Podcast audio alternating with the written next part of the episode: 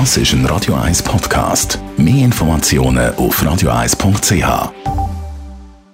Espresso, Latte Macchiato oder lieber ein Cappuccino? Es ist Zeit für die Radio 1 Kaffeepause mit der Serafina Loginbühl. Präsentiert von der Kaffeezentrale. Kaffee für Gourmets. www.kaffeezentrale.ch Serafina Luginbühl, an was liegt eigentlich, dass mit Kaffee bitter schmeckt?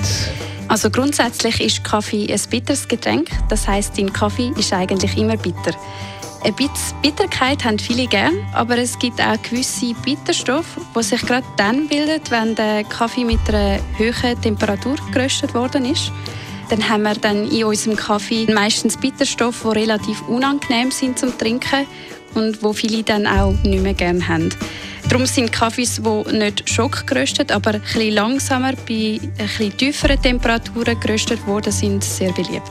Du betonst auch immer wieder, wie wichtig die Zubereitung des Kaffees ist. Kann man damit auch die Bitterkeit des Kaffee beeinflussen? Ja, auf jeden Fall. Wenn man den Malgrad sehr fein einstellt, kommt es normalerweise zu einer Überextraktion. Das heißt, dass durch den feinen Malgrad das Wasser langsam durch den gemahlenen Kaffee durchläuft und viel mehr aus dem Kaffee herauslösen kann und wir schmecken dann viel mehr von diesen Bitterstoffen im Endresultat als im Kaffee. Und die Kaffeesorte spielt natürlich auch eine Rolle, oder? Die Kaffeesorte spielt auch eine Rolle, also ob es Arabica oder Robusta Kaffee ist.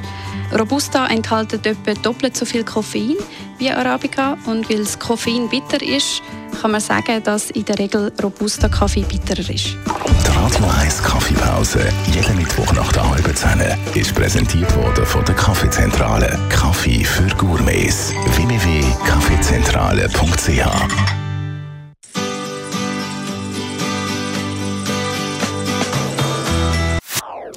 Das ist ein Radio 1 Podcast. Mehr Informationen auf radio1.ch.